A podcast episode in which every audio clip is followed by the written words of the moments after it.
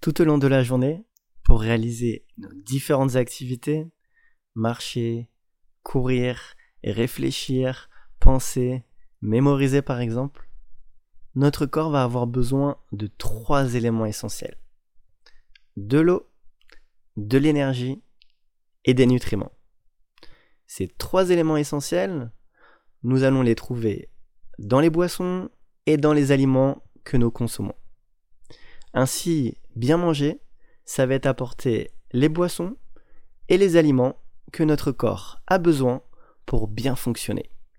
Ni plus et ni moins. Tout est une question d'équilibre. En effet, lorsque l'on est en équilibre, notre corps aura tout pour être au top de notre forme et de notre santé. Au contraire, lorsqu'on est en insuffisance d'apport, par exemple lorsqu'on fait des restrictions ou qu'on ne mange pas certains aliments ou trop peu, ça va créer un déséquilibre. Et cela va avoir différentes conséquences sur le fonctionnement de notre corps en fonction des éléments qui vont nous manquer. Ça peut par exemple entraîner une baisse de notre système immunitaire. Ainsi, on se protégera moins facilement des agressions et on tombera plus facilement malade. On peut par exemple, lorsqu'on est en restriction aussi, perdre du poids, mais principalement de la masse musculaire, qui est pourtant vitale. On peut également avoir une baisse de nos facultés intellectuelles et également physiques. Et enfin, une sensation de fatigue, qui est un message de notre corps pour nous indiquer qu'il nous manque des choses pour bien fonctionner. A l'inverse, lorsqu'on est en excès, c'est-à-dire qu'on apporte plus que nos besoins, notre corps va être surchargé, ce qui va bien sûr le fatiguer, mais aussi créer un déséquilibre. Et en fonction de la nature de nos excès, que ce soit par exemple de l'énergie, des sucres ajoutés, des graisses de mauvaise qualité ou du sel par exemple, cela peut créer différentes conséquences sur notre santé.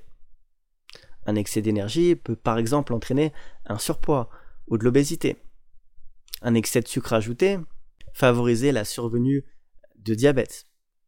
Et enfin, un excès de sel et de graisse de mauvaise qualité peut par exemple favoriser également les maladies cardiovasculaires. Vous l'aurez compris, tout est dans l'équilibre.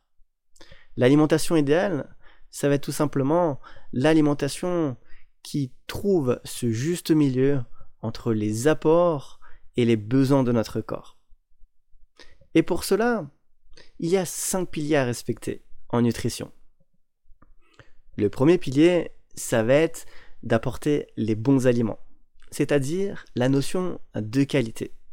Dans les bonnes proportions, la notion de quantité, au bon moment, la notion de timing, en variant les choix, et enfin de la meilleure façon, c'est-à-dire l'art de bien prendre son repas.